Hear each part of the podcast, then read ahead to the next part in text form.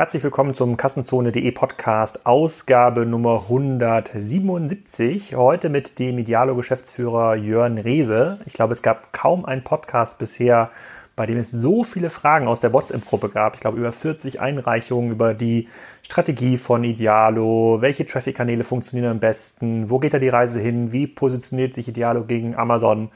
Das habe ich Jörn alles gefragt. Das könnt ihr euch gleich alles im Podcast anhören. Diese Woche geht es für mich nochmal auf den Digital Commerce Day. Das ist ja ein kleiner Kongress, den wir in Hamburg veranstalten. Der ist jetzt auch, glaube ich, ausverkauft. Dort feiern wir den 10. Kassenzone.de Geburtstagsabend auf der Party. Und vielleicht gibt es noch ein, zwei Tickets äh, kostenlos bei mir. Einfach mich anschreiben. Und äh, da feiern wir auch das äh, dritte Jahr E-Commerce-Buch. Das ist jetzt auch schon drei Jahre ähm, alt. Also eine ganze Menge Anlass zum Feiern. Diese Woche Donnerstag ab 18 Uhr in Hamburg im Emporio. Auf Einladung natürlich. Da gibt es ganz viel leckeres Essen und Kaltgetränke. Wer sich jetzt fragt, wie kommt man eigentlich in diesen Podcast hier, äh, da werde ich relativ oft darauf angesprochen, ähm, das ist gar nicht so schwierig. Einfach mich anschreiben und sagen, guck mal, ich habe hier einen spannenden Kontakt oder ich würde ge gerne selber mal in den Podcast, weil ich habe ein spannendes Handelsgeschäftsmodell oder ich stelle folgende Produkte her und habe da folgendes gelernt, wie man das in Asien verkauft. Also Schreibt mich einfach an, äh, kontaktiert mich. Das gibt hier keinen großen Abnahmeprozess. Die meisten Sachen fallen hier zufällig ein. Den Podcast in Osnabrück habe ich deshalb gemacht mit L&T, weil ich dort gerade in der Gegend war und gegoogelt habe, welche spannenden Unternehmen sitzen dort eigentlich und über wen kann man eigentlich mal sprechen. Also keine große Kunst. Es gibt noch so zehn Unternehmen mehr und Unternehmen in der Warteliste hier in diesem Podcast. Die werden aber nicht alle der Reihe nach abgearbeitet, sondern ähm, die werden so abgearbeitet, wie ich gerade durch die Gegend reise in Hamburg, Düsseldorf, Köln, München oder ähm, Berlin. Wenn ihr das spannend findet und da unbedingt rein wollt oder sagt, Unternehmen XYZ soll unbedingt rein, sagt mir einfach Bescheid. Jetzt aber erstmal viel Spaß mit dem Podcast mit Jörn Reese von Idealo.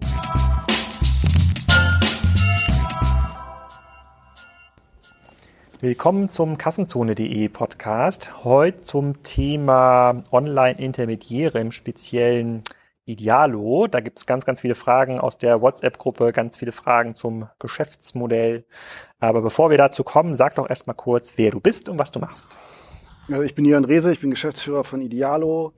Ähm, bei Idealo, wir teilen uns Idealo in der Geschäftsführung äh, auf, so ein bisschen in die Supply-Seite und die äh, Demand-Seite. Äh, ich bin für die Supply-Seite zuständig, das heißt alles, was mit den Händlern zu tun hat, mit den Partnern zu tun hat, wo die Angebote herkommen. Ähm, dazu bin ich für die Technik zuständig, für Teile des Online-Produkts, äh, für den Checkout, den Direktkauf, äh, Sales und Account Management. Ich glaube, die meisten der Hörer kennen Idealo, entweder weil sie da möglicherweise Mitglied sind als Händler ähm, oder weil sie ähm, Kunde sind und das in der Customer Journey irgendwie eine Rolle spielt. Ist ja quasi einer der ganz großen Player in dem Markt. Ähm, kannst du vielleicht noch ein bisschen was zur Idealo-Geschichte erzählen? Also wie ist das eigentlich entstanden? Was ist in den letzten Jahren passiert? Wo steht ihr heute, damit man das so ein bisschen einordnen kann? Ja, also ich kenne die frühe Geschichte natürlich auch nur vom Hörensagen, weil ich erst seit fünf Jahren dabei bin. Idealo ist, wird dieses Jahr 18 Jahre alt, äh, ist in einer Zeit gegründet, als es wirklich sehr, sehr viele Preisvergleiche gab, ist mit einer sehr guten äh, SEO- und Content-Strategie mit einem sehr guten strukturierten Produktkatalog gewachsen, äh, hat sich eine, eine äh, herausragende Stellung äh, im äh, E-Commerce-Traffic in Deutschland erarbeitet und ist ein echter, also in, auf Händlerseite ein echter Markenname geworden. Ähm, von den Ursprungsgründern ist in der Geschäftsführung noch Albrecht von Sonntag aktiv. Ähm, und in, wir haben internationalisiert, äh, wir haben Reise und Flug noch aufgebaut. Wir haben vor drei Jahren den Direktkauf gestartet, die Möglichkeit, einen Checkout auf Idealo selbst zu machen und auf dem Weg sind wir weiter gut unterwegs. Ähm, ganz kurz sozusagen, um das ein bisschen zu sortieren. Also internationalisiert heißt, wo seid ihr aktiv mit Idealo? Wir sind in zehn Ländern äh, äh unterwegs. Und die laufen alle unter Idealo, unter der Brand? Die laufen unter der Brand Idealo. Und ist das die, die Hauptbrand oder gibt es noch sozusagen weitere Seiten, die nach einem ähnlichen Konzept funktionieren, die ihr betreibt? Also es gibt kleinere White-Label-Seiten, aber, Seiten, aber das ist die Hauptbrand. Und ähm, das Geschäftsmodell, so habe ich es mal kennengelernt, als ich mit E-Commerce angefangen habe, ging immer so, dass euer, euer, es euer Job ist, durch sehr gut strukturierte Daten ähm, Traffic anzuziehen. So, früher war das im Bereich vor allem über Suchmaschinen-Marketing, SEA, SEO, äh, Traffic quasi den zu veredeln, den Kunden irgendwie zum gewünschten Produkt zu führen und dann über ein Click-Out-Modell zu einem, äh, zu einem Händler zu leiten und dann pro Klick musste der Händler was auch immer, 10 Cent, 50 Cent, einen Euro bezahlen, weil er einen sehr, sehr kaufinteressierten Kunden bekommt. Ist das das Kernmodell heute noch? Es gibt da einen Shift von, also das äh, Modell, so wie du es beschrieben hast, ist ja so ein klassischer äh, Traffic-Durchlauferhitzer. Ja. Also es gibt schon einen Shift seit einigen Jahren dazu, dass man immer höher, höherwertige Dienste dem Kunden äh, anbieten muss an also besserer Content, höher qualifizierter Content, bessere Such- und Filtermöglichkeiten, auch äh, äh, beratende Dienste, mehr Informationen zu den Shops, um wirklich von einem Traffic-Durchlauferhitzer zu einem hochwertigen Tool zu werden. Und daran, das ist eigentlich auch eine der großen Produktentwicklungsarbeiten, äh, an denen wir schon seit äh, äh, mehreren Jahren dran sind. Und das ist irgendwie das große Leitmotiv der letzten drei Jahre, äh, von dieser Rolle zu einem wertigen Tool in der Customer Journey zu werden. Und okay, wir sind da, denke ich, auch schon ganz woanders als vor vier Jahren. Vielleicht können wir das noch ein bisschen vertiefen. Ich habe ja in diesem E-Commerce-Buch im ersten Kapitel, das ich zusammen mit Holger Schneider geschrieben habe, da gehen wir auch so äh, auf die ähm, Sicht einzelner Geschäftsmodelle zum Thema E-Commerce ein und hatten da nicht so eine hohe, nicht so eine hohe ähm, sozusagen Erfolgswahrscheinlichkeit klassischer Intermediäre vorausgesagt. Sie haben gesagt, naja, äh, in, in einem Modell, bei der der Kunde sich eigentlich zunehmend ähm, wenige Händler rauspickt. In Deutschland ist es halt sehr stark Amazon, ein bisschen Zalando, Otto, About You, vielleicht für das Thema Fashion, ähm, wird es immer schwerer für intermediäre Dienste durch strukturierte Daten ähm, den Kunden zu binden, weil es halt auch so einen klassischen Oligopoleffekt gibt. Also große Händler werden schneller groß, es wird also schwerer für kleine Händler. Ähm, und äh, damit ja, geht quasi das klassische, du hast es gerade Durchlauferhitzer-Modell so genannt, aber das geht so ein bisschen aus dem Markt raus. So, das war, das war eine Annahme, die haben wir in das Buch geschrieben, haben wir es geschrieben 2014, 2015. Also beobachtet ihr das? Also es ist tatsächlich so, dass es weniger Kunden gibt, die so einen Preisvergleich Produktsuchmaschine in der Customer Journey haben? Also ich glaube, das Gegenteil ist der Fall. Also die, die Konsolidierung, eine, eine Händlerkonsolidierung am Markt beobachten wir nicht die wird zwar schon lange gesagt und es ist auch, man sieht auch, dass die Großen stärker wachsen und auch also wenigstens die ganz Großen stärker wachsen als der Markt, aber der Markt wächst immer noch und die Anzahl der Händler und der, der Umsatz, den die Händler machen, äh, der wächst auch. Und ich, äh, äh, wir können das in der, das, das wird zwar immer wieder erwartet, dass es so eine Konsolidierung gibt, aber wirklich gesehen haben wir die noch nicht.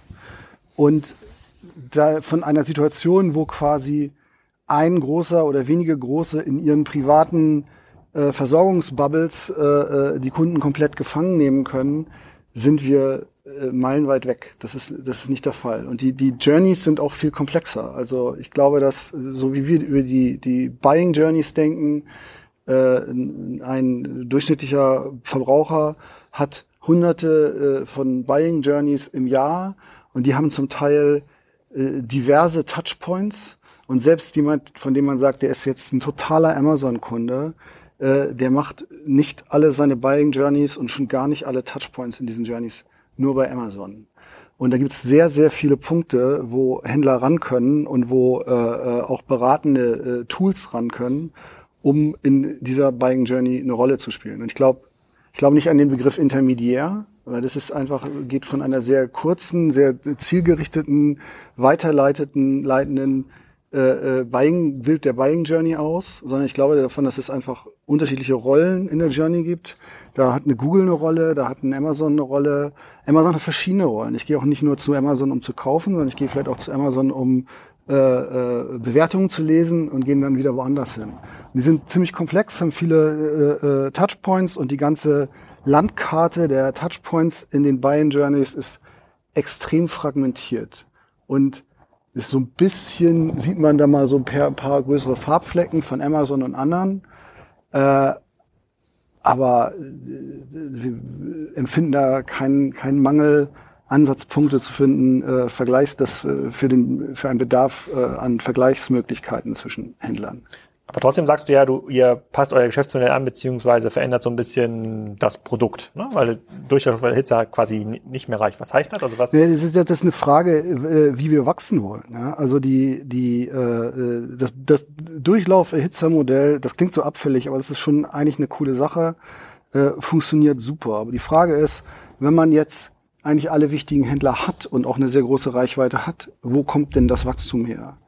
Und das äh, Wachstum kommt daher, dass wir einfach äh, auch bei den Leuten, die schon mal bei Idealo waren, äh, nicht in allen Buying Journeys irgendeinen einen Touchpoint haben. Äh, nicht im Ansatz natürlich. Und äh, wir wollen öfter wahrgenommen werden. Und da geht es um die, die Produktnützlichkeit, um die Rolle, die wir für diese Leute einnehmen können.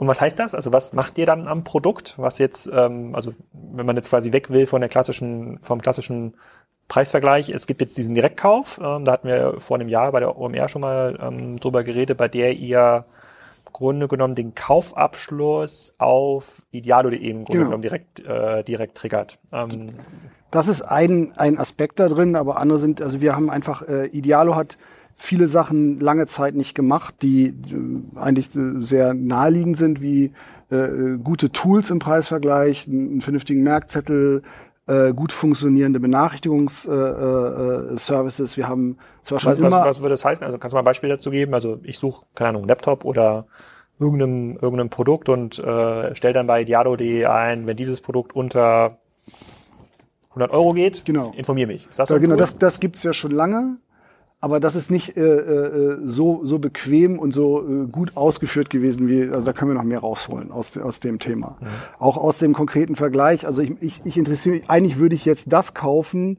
Was sind denn meine Alternativen die vielleicht äh, zu, besser zu meinem Budget passen wie die ganzen Filter funktionieren und so weiter? Wir haben sehr viel Content aus dem man viel mehr machen kann als wir bisher gemacht haben. Wir machen jetzt schon viel mehr draus als vor drei Jahren. Das merken wir auch daran wie sich die User verhalten.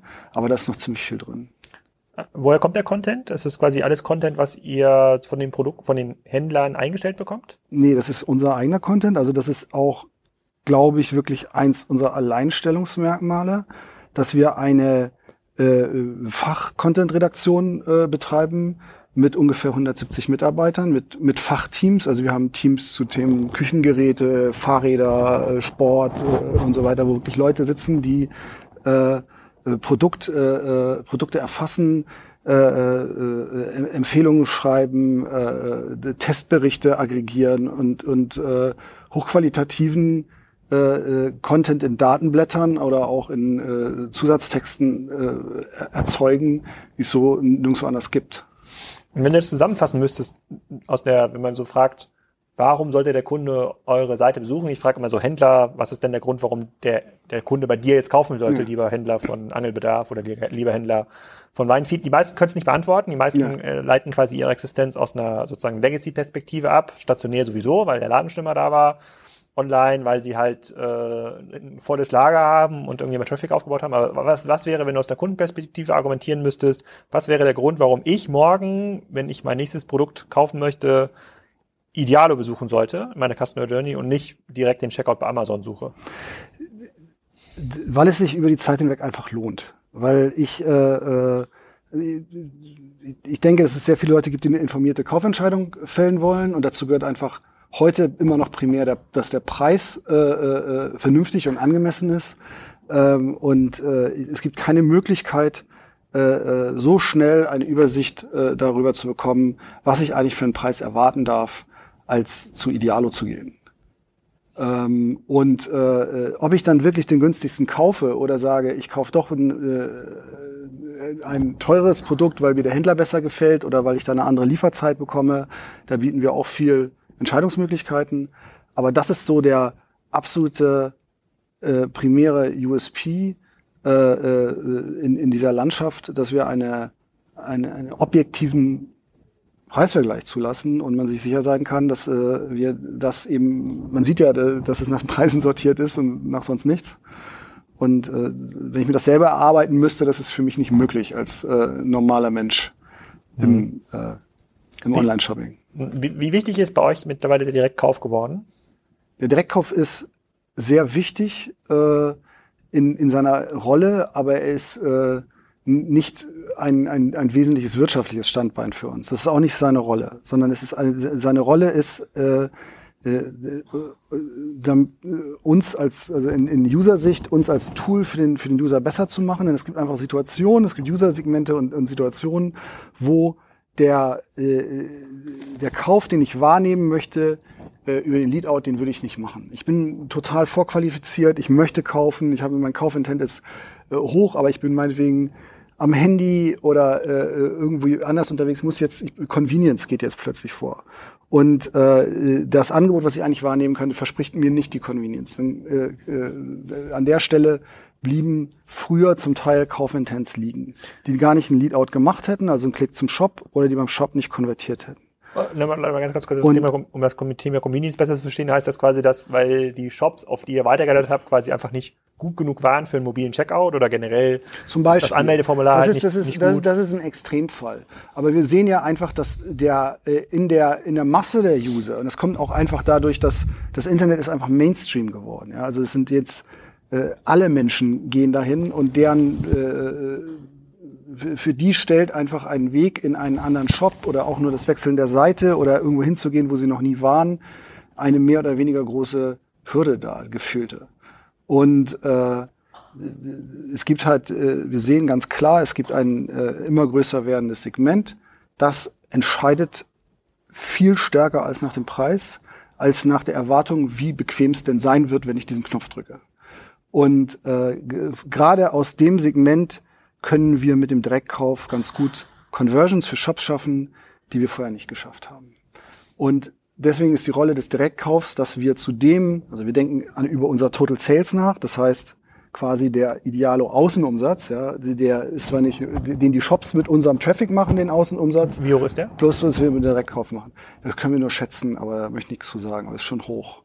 Und äh, unser Ziel ist quasi, den zu, zu erhöhen. Also wir wollen natürlich das, äh, ähm, das Maximale für die Händler rausholen. Und mit dem Direktkauf, mit einer Beimischung von Direktkauf in den gesamten Mix an äh, äh, Downstream-Traffic bei Ideal, also wir können ja, kann entweder zum Shop gehen oder in den Checkout. Wenn wir dem gesamten Klickmix etwas Direktkauf beimischen, dann machen wir mehr, mehr Total Sales, als wenn wir nur zum Shop machen, weil wir ein gewisses Segment viel besser abfrühstücken. Die Rolle des Direktkaufs ist für uns, dass wir es schaffen, da diesen Sweet Spot zu treffen, wo wir wirklich den, den, den Traffic bei uns auf der Seite optimal nutzen. Und äh, das ist nicht, das ist im Vergleich zum Gesamtvolumen, äh, äh, was über Idealo abgewickelt wird, eine vergleichsweise geringe Menge. Aber in dem Uplift, den wir den Shops bringen können, ist es dann doch äh, nennenswert.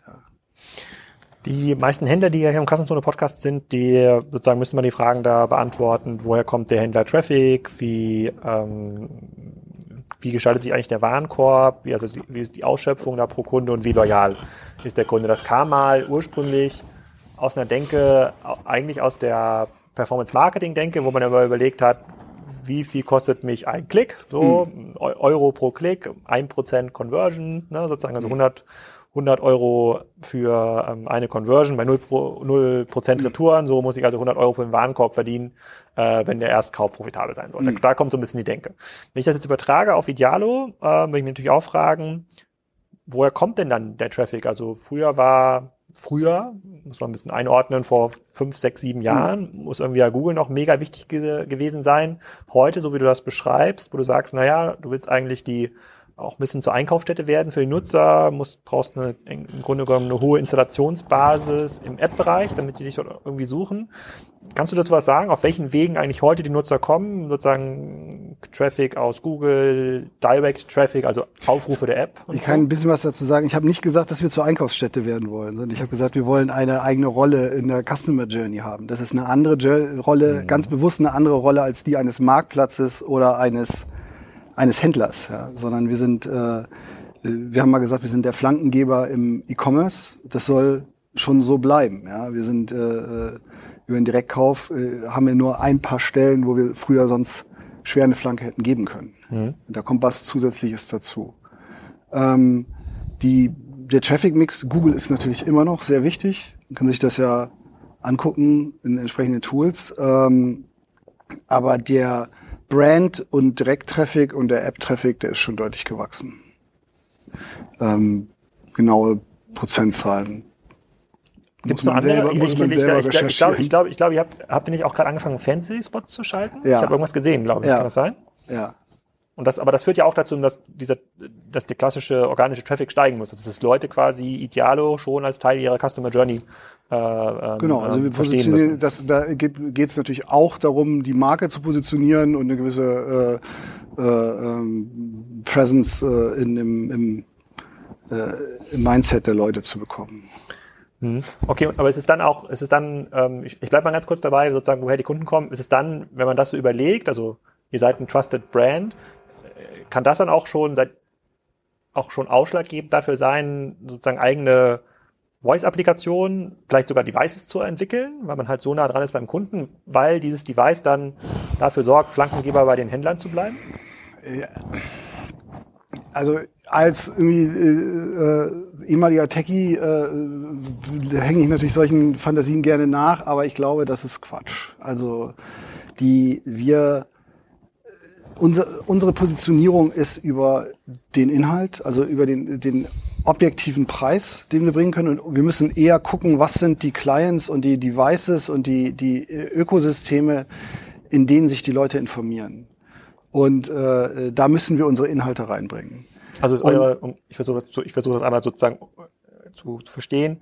Du musst dir quasi, du sagst, euer Job ist es jetzt nicht, das nächste Alexa-Device zu entwickeln, nächste Google Doc, sondern euer Job ist zu verstehen, wenn der Kunde dort fragt, was sind eigentlich die günstigsten Batterien, dass eigentlich eure Informationen dort Wir müssen versuchen, wenn wir denken würden, Alexa ist das Device, wo sich die Leute über ihre, wo, wo die wichtigen äh, Shopping Journey Touchpoints stattfinden, dann müssen wir versuchen, da reinzukommen. Genauso wie, also deswegen sind ja, ist ja, sind die Apps sind ja für uns auch strategisch. Für viele Shops sind die Apps überhaupt nicht mehr strategisch, besonders ist ja auch sehr schwer, App-Reichweite zu bekommen. Wir können nennenswert App-Reichweite bekommen und können da äh, äh, diese Informationen ausspielen und haben eine, eine sehr stark benutzte E-Commerce-Apps, die, die den, äh, den Händlern erlaubt, dann trotzdem über äh, äh, das äh, Native, äh, eine Native-Anwendung äh, auf dem, auf dem Mobile-Device äh, User zu erreichen.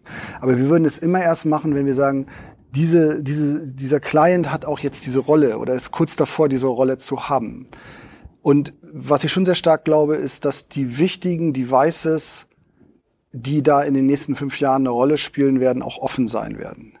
Also dass wirklich äh, jemand äh, einen, einen Device im großen Stil im Markt positioniert, wo nur er stattfindet, das kann man natürlich, also da, da glaube ich immer noch nicht dran, dass das passieren wird. Und, und deswegen denke ich, dass wir, äh, wir beobachten, welche Devices da wichtig sind, aber uns da selber äh, dran zu gehen, da würde sich, glaube ich, das ist, äh, da, da müssen wir bei unserem USP bleiben.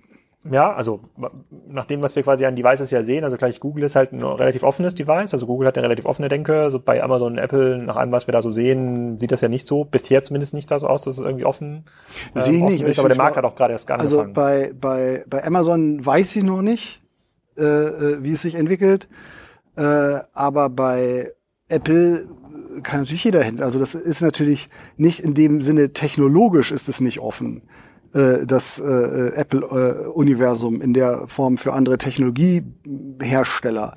Aber es kann ja jeder Shop in den App Store. Hm. Mit seinem, mit seinem Apple verbietet er, sagt er nicht, sie wollen kontrollieren, was äh, über Apps an, an Retail-Goods verkauft wird. Und deswegen ist es, für mich ist es offen. Genau, wir, wir, sind ja noch, wir sind ja noch bei, bei, Kunden, bei Kundengewinnung. Du hast gesagt, ihr habt mehrere Apps.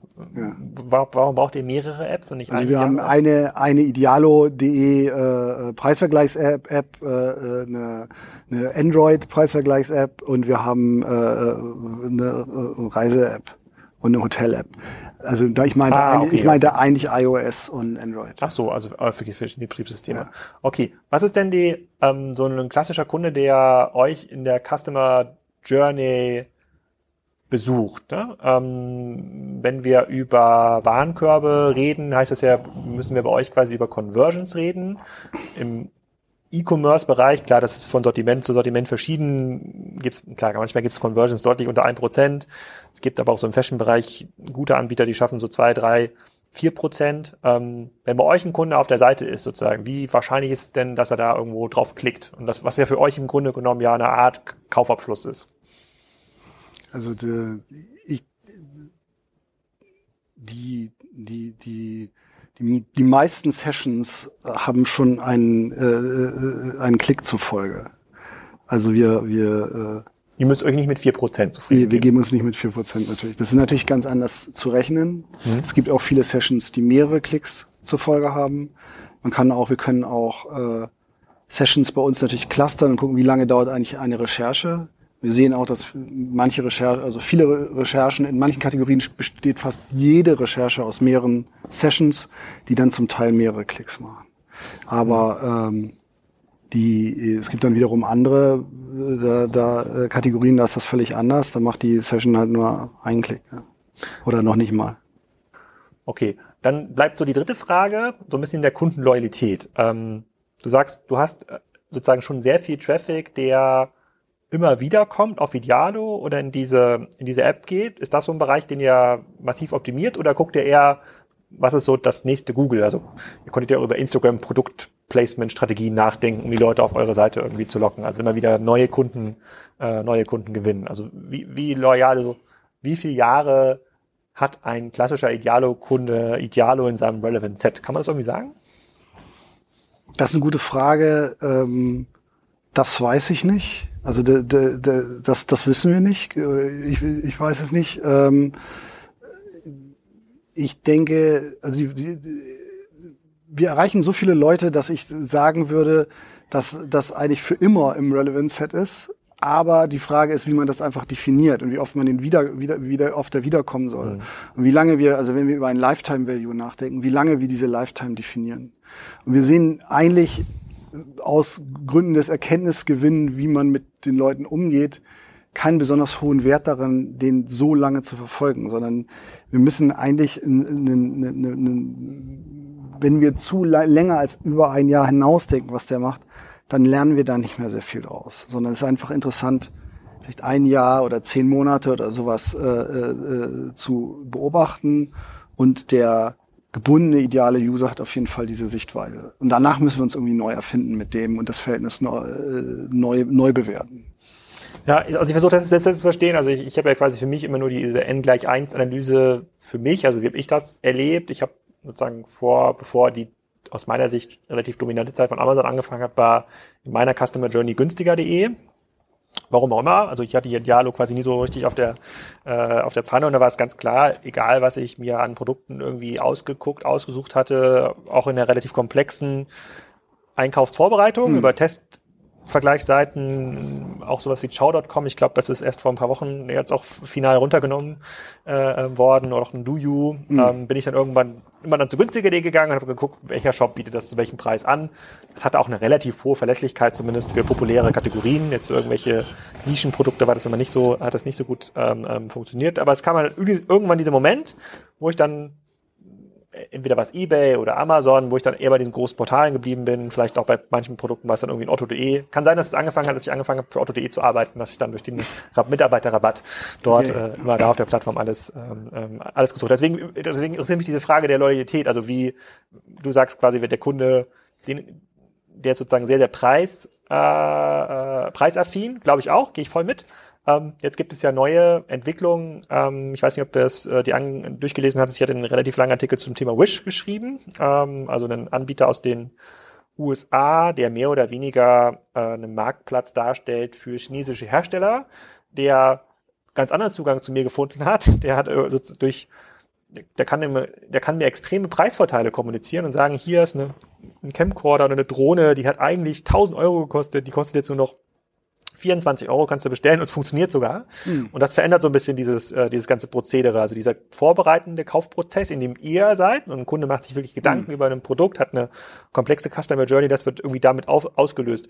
Ist das auch was, mit dem ihr irgendwie rumspielen könntet? Weil ihr habt ja Zugriff auf diese ganzen Händlerangebote. Es gibt ja bestimmt auch so eine Art ja, Restpostenproblematik für den einen oder anderen Händler, wo man sagt, es gibt sowas wie das äh, Wish von Idealo, mehr oder weniger gesagt, wo man wirklich jeden Tag super, super, super krasse Deals einstellen kann. Also eine Art Groupon-Gedanke. So, spielt ihr mit sowas auch mal rum und habt ihr mit sowas mal experimentiert? Sowas passiert ja auch. Manche Händler machen das auch. Ähm, das ist, äh, darüber, damit experimentieren wir immer wieder rum. Aber es hat bei uns noch nicht so die Priorität bekommen. Also wir, man kann das machen und Händler machen das bei uns und wir reden da auch gerne mit Händlern drüber. Und wenn ein Händler sagt, das ist für ihn besonders wichtig, dann äh, gibt es auch kein Problem damit, äh, äh, da bei uns Reichweite zu bekommen. Ähm, da aber extra das so stark zu priorisieren, äh, äh wir sehen wirklich das allergrößte Potenzial bei den äh, gleichen Leuten, die wir sowieso schon erreichen. Wir erreichen ja Millionen, viele Millionen Leute, äh, äh in mehr Customer Journeys reinzukommen, bei den Standard äh, äh Kaufvorgängen. Und es gibt einfach noch so viele und die sind auch sehr stark fragmentiert. Hm. Was mich immer interessiert hat bei eurem Modell ist, ihr habt ja einen Also wir müssen ja immer ja. gucken, wir müssen ja immer gucken, was, was lohnt sich. Wir könnten, wenn wir in ein völlig, natürlich können wir neue Businessmodelle äh, äh, äh, äh, innovaten oder Innovationen machen, wo wir sagen, das sind völlig mit, mit der Idee, mit dem, was Idealo kann, kann man noch ganz viele tolle Sachen machen. Wir haben hunderte Ideen, es gibt hunderttausend Ideen, was man alles Geiles machen kann, wenn man äh, äh, Idealos Technologie, Daten und so weiter hat. Aber wir müssen natürlich qualifizieren danach, wo haben wir den größten Hebel und die, die größten Eintrittswahrscheinlichkeiten. Und das größte Feld, auf dem wir spielen können, ist tatsächlich das, auf dem wir bereits sind. Und äh, da die, die, die, die, die drei oder vier äh, Touchpoints, an denen wir ganz nah dran sind, die auch noch abzuholen. Weiß ich nicht. Also du beschreibst das Innovators Dilemma. Also ja, glaube ich dir. Sozusagen der Hebel sozusagen dem größten Spiel ist natürlich immer bei dem das größte Spiel weiter zu optimieren. Also jedes Prozent mehr Conversion, die du quasi im Kerngeschäft hast, ist wahrscheinlich hundertmal so viel wert wie ein Wish von Idealo überhaupt in einem Jahr produzieren kann, gebe ich dir vollkommen recht, aber ich glaube, man muss halt da äh, ähm, total experimentieren. Aber ich sehe halt quasi auch, noch, ich sehe auch noch einen anderen Experimentalzugang, das habe ich immer gefragt bei eurem Modell. Ihr seid ja, es gibt, es wird ja mal mega viel diskutiert in diesen ganzen Online-Foren, so welche Kategorien sind jetzt eigentlich fällig für den Online-Handel. Ja, also ja. Äh, ähm, ihr seid ja, denke ich mal, auch über Consumer Electronic groß geworden, so dass wir halt gut vergleichbare Produkte, ganz, ganz klare Attribute, sozusagen sehr, sehr klar zu beschreiben, gut vergleichbar. Mhm. Ähm, Gibt es jetzt so Kategorien, die in den letzten Jahren oder insbesondere in den letzten beiden Jahren deutlich größer geworden also sind? Also Fashion ist viel größer geworden. Fashion? Es wird immer komplett unterschätzt, wie, wie erfolgreich Idealo in Fashion ist. Also Fashion ist irgendwie unsere äh, viertgrößte Kategorie und größer als Computer und Hardware. Was sind denn die anderen drei Kategorien? Also die größten sind, äh, äh glaube ich, Elektroartikel, äh, äh, Home and Garden, Sports and Outdoor. Und dann kommt so ein generelles Fashion. Da, da sind mehrere auf dem gleichen Feld, gleichen Platz. Ähm, und äh, das ist äh, eine Kategorie, die total gewachsen ist. Das ist natürlich äh, die, wo wir besonders stark sind, sind ist natürlich äh, Markenmode, die klar identifizierbar ist. Es gibt einfach Sneaker, Outdoorjacken, solche Sachen, wo äh, Leute genau wissen, ich will den Schuh oder ich will, will, will die Jacke, äh, wo kann ich die kaufen? Das funktioniert total gut auf Idealo. Wir sind natürlich, die Leute denken automatisch, wenn sie an Fashion denken, denken sie automatisch an äh, für Inspiration gestylte ja. Shops. Wir sind natürlich nicht für Inspiration gestylt. Aber äh, wenn man weiß, was man haben will, sind wir ganz genial für Fashion. Wie, wie, okay, verstehe. Ich habe auch nicht drüber nachgedacht. Ich habe noch keine Fashion, weil ja, also ich kaufe auch Fashion gar nicht so ich bin ja nicht so ein Fashion-Addict. Ähm, aber wie, wie, günstig sind denn dann die Ottos und Salandos, also die heute quasi in diesem im Fashion-Sortiment ja sagen, hey, wir sind die inspirativen Plattformen, so Otto versucht sich anders zu positionieren als Salando und Salando nochmal anders als About You. Sind die auch günstig? Ich denke schon, dass je, keiner sich leisten kann, wirklich schlechte Preise zu haben. Aber da die, die absolute Übersicht habe ich jetzt im Fashion-Bereich nicht. Boah, da muss ich nachher mal nachgucken. Ich würde, ich würde das mit ein paar Klamotten mal auf jeden Fall interessieren, ob es da vielleicht irgendwie so kleine Fashion-Höker gibt, die tatsächlich in den großen, in den großen Marken, also Marken bei, bei Turnschuhen kann man schon äh, richtig Geld sparen. Ja. Okay, und kommt dann diese, was ja bei in der, in der Diskussion ist, sind ja die Kategorien wie Möbel, schwer vergleichbare Produkte, mhm. gebe ich dir vollkommen recht. Mhm. Äh, also quasi sind keine, jetzt keine Marken, total schwer zu standardisierende Attribute.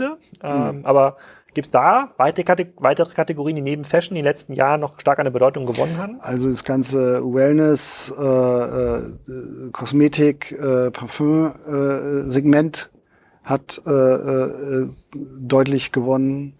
Das sind auch so, das ist, funktioniert, glaube ich, so ähnlich wie Fashion. Das sind Produkte, wo die Leute wissen, ich kaufe immer genau diese Gesichtspflege. Äh, diese, ich finde die eigentlich, eigentlich finde ich die teuer und habe ein schlechtes Gewissen, dass ich die kaufe, aber ich kaufe sie trotzdem immer. Äh, das, sowas funktioniert auch sehr gut. Und also dieses ganze äh, Pflege äh, ist stark äh, gestiegen.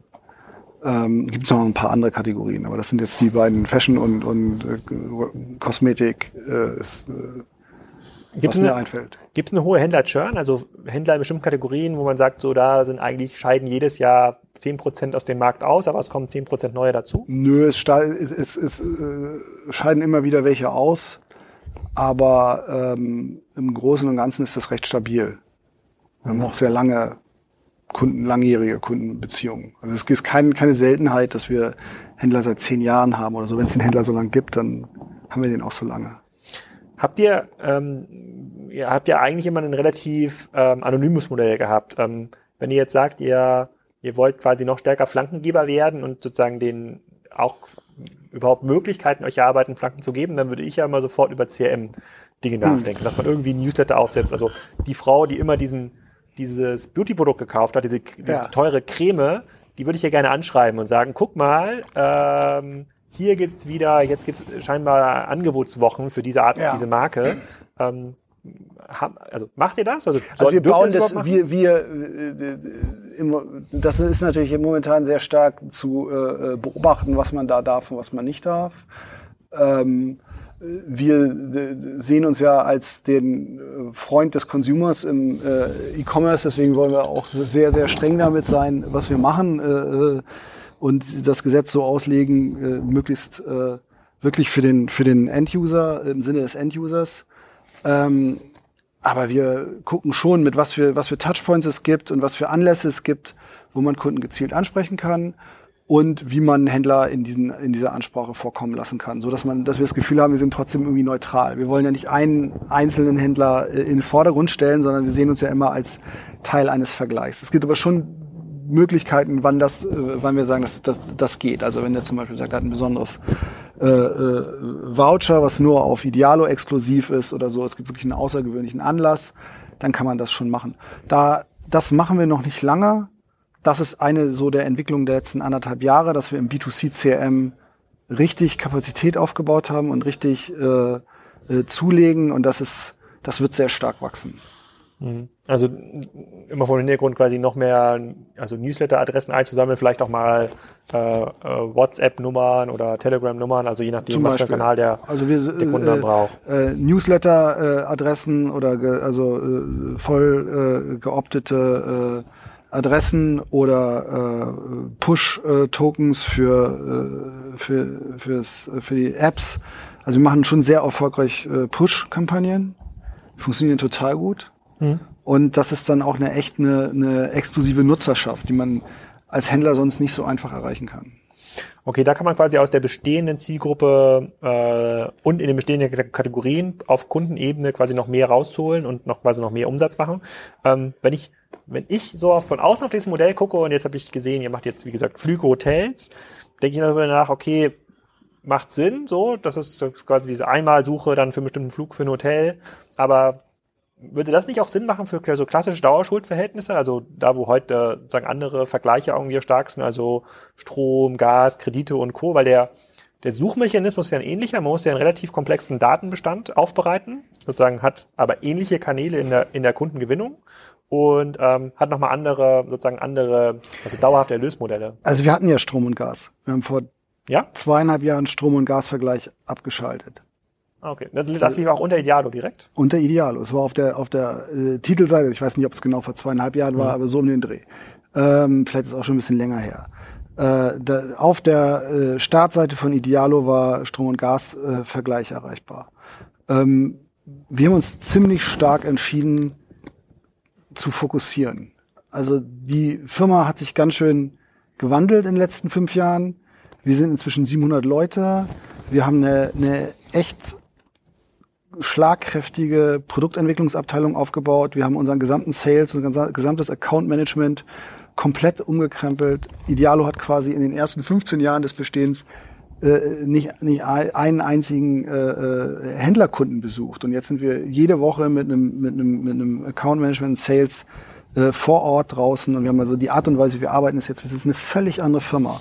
Und wir haben einen, einen ziemlichen Change hingelegt und äh, das ist nur, nur, war nur möglich, äh, indem wir sehr stark fokussiert haben. Also alles, was, was nicht wirklich im, im Kerngeschäft lag, haben wir abgesägt und das fand ich auch eine total gute Entscheidung, bin ich sehr glücklich drüber und es hat sich auch ausgezahlt. Also jetzt sind wir einfach, oder seit, seit zwei Jahren, anderthalb Jahren sind wir in der Lage, wirklich äh, im Produkt zu agieren. Idealo sieht ja jetzt, Idealo hat irgendwie zehn Jahre immer gleich ausgesehen, komplett anders aus. Es tut sich was in den Features. Wir sind super schnell geworden in der Entwicklung.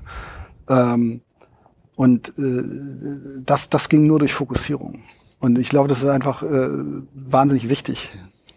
Ja, ja, glaube ich auch. Ich finde, aber wie gesagt, das ist ja am Ende des Tages sucht man immer noch neuen Wachstums- und Erlösquellen, genauso wie Flug und ähm, Hotel ja quasi auch eine, sagen nochmal eine andere Produktkategorie ist. Also klar, der Wettbewerb auf diesen anderen Kategorien ist auch, ist auch extrem hoch, aber immer dann, wenn Kunden unter dieser Preisperspektive suchen, habt ihr ja bestimmte Mechanismen in place, die dafür ja, funktionieren ich, können. Ich, ich, glaube, ich, wieder, ich glaube, das stimmt nicht. Ich glaube, man sucht nicht immer nach anderen Erlösquellen, sondern muss sich genau überlegen, ob man gerade diversifizieren will oder nicht. Und wir haben, wir wollen nicht diversifizieren.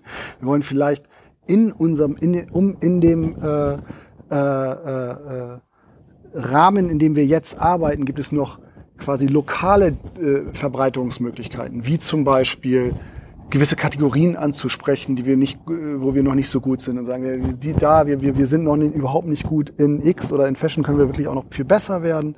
Äh, oder in äh, meinetwegen äh, niedrigpreisigeren Gütern ist es oft äh, äh nicht so ein tolles Erlebnis, wie wenn man einen Fernseher kauft.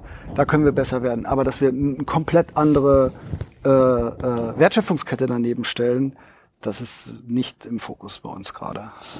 Okay, aber wo geht denn aus deiner Sicht dann die Reise hin? Das eine ist ja das, die Optimierung des Kerngeschäfts. So, du sagst jetzt Ansprache Richtung Händler und besser verstehen, was die eigentlich wollen und wo kann man irgendwie helfen. Genau. Kann ich mir auch gut vorstellen, dass man diese ganzen Single Sign-On-Diskussionen dann auch irgendwann so führt, also ja, das so ein generell Checkout führt. Würde ich sagen. Bitte? Das finde ich schon auch interessant, ja.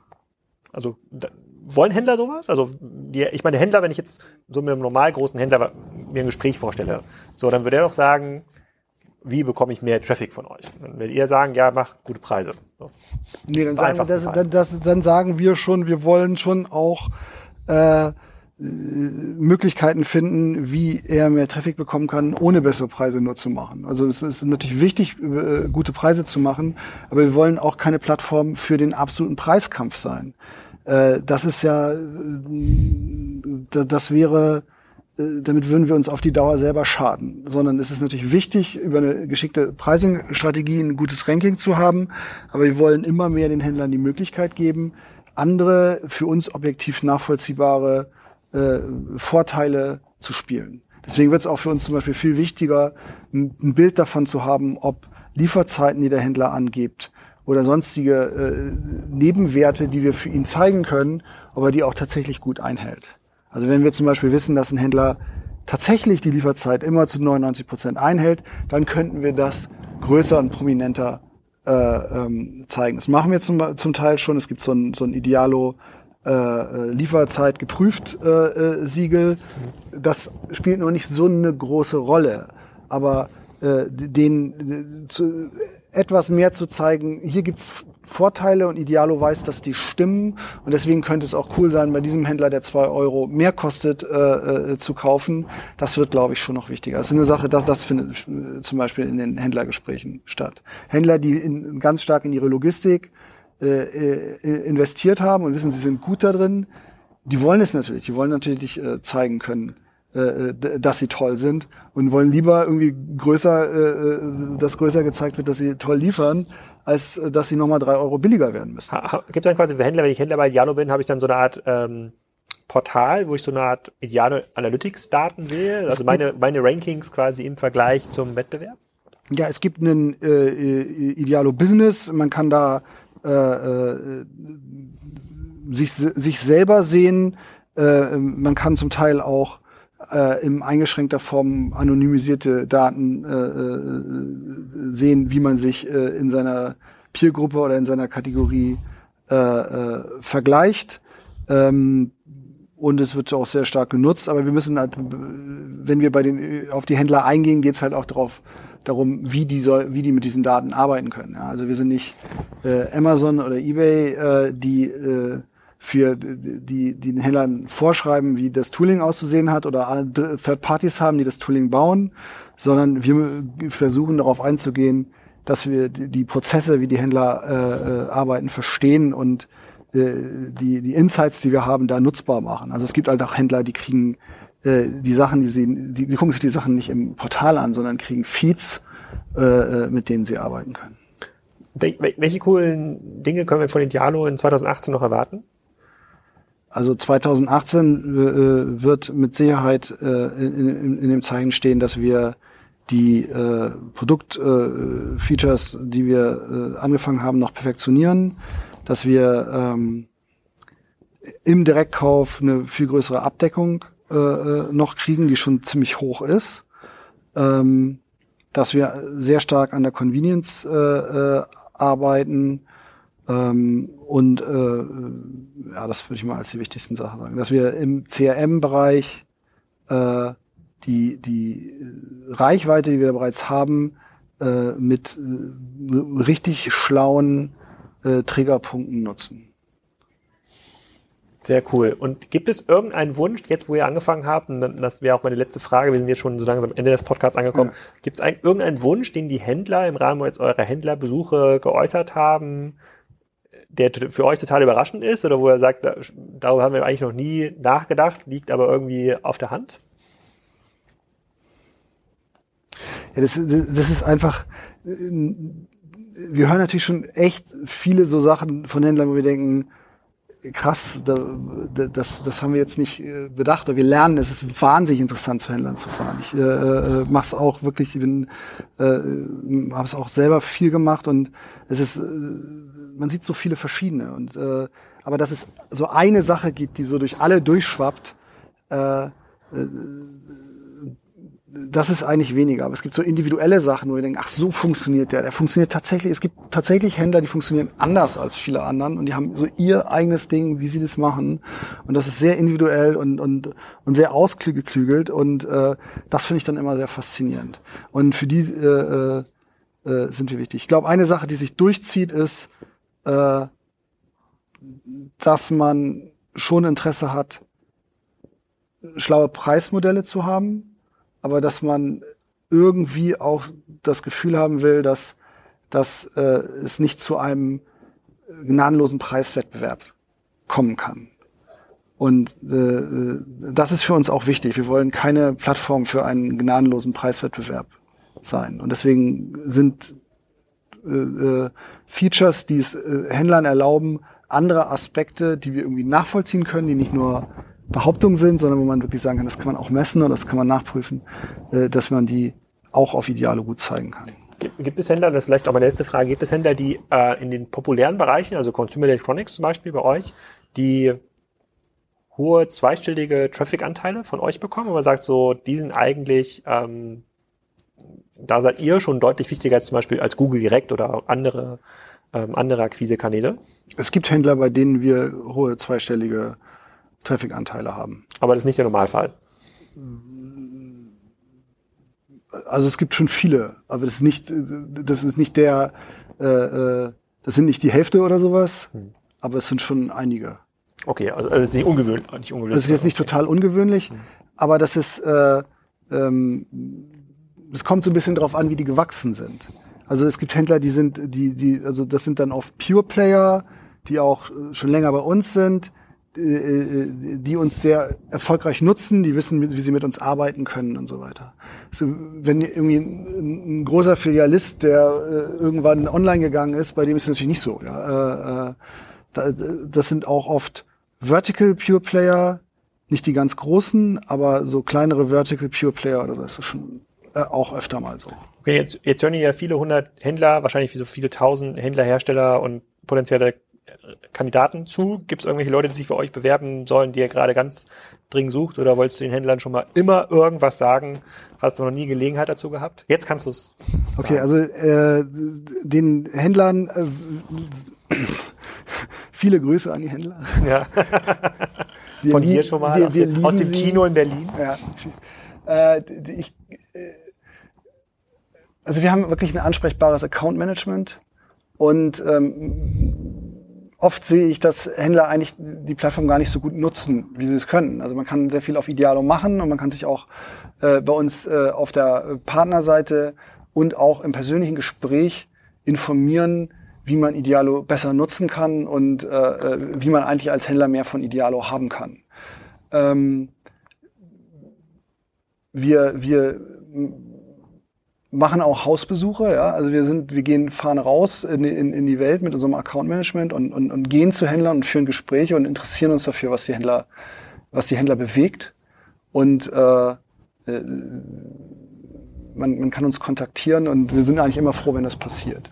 Und wenn, wenn, man ins, wenn wir ins Gespräch kommen. Also es soll niemand in irgendwelchen Händlerforen blind über euch rumhaten, die sollen erstmal anrufen, wenn sie ein Thema haben. Das, das wäre das wäre das wäre auch total toll, wenn uns jemand anruft, der äh, nur, nur Positives äh, ja. Äh, im Sinn hat. Äh, und äh, äh, beim, beim Meckern kann man sich sowieso bei uns melden, äh, wenn es was Positives ist oder wenn es der Wunsch ist, eigentlich irgendwie noch besser zusammenzuarbeiten, dann, dann, wär, dann, dann ist es auch schön.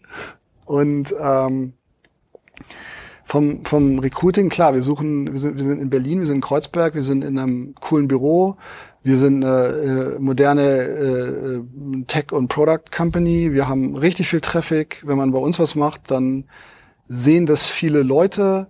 Ähm, wir sind, haben ein sehr familienfreundliches Arbeitsumfeld, wir haben eine, eine eigene Kita, äh, wir suchen Produktleute, äh, äh, äh, Software-Engineering-Leute, Techniker, wir suchen Sales-Leute, wir suchen äh, Leute für den Content, wir haben eine Jobseite.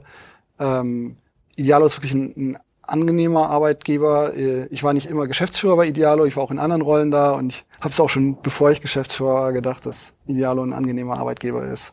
Es ist eine interessante Firma, ist eine, eine spannende Position im Markt. Wir wachsen, wir sind wirtschaftlich erfolgreich es ist wirklich eine, ein, ein cooler, cooler Arbeitgeber.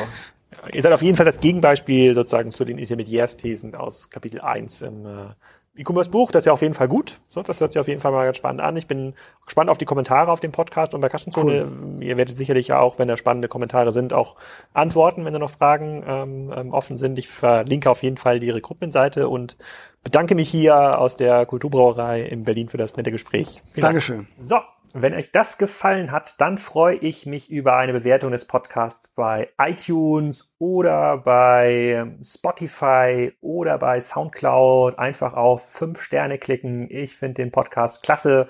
Das hilft bei den Ratings des Podcasts und es erreicht dann mehr Menschen. Euch allen eine schöne Woche.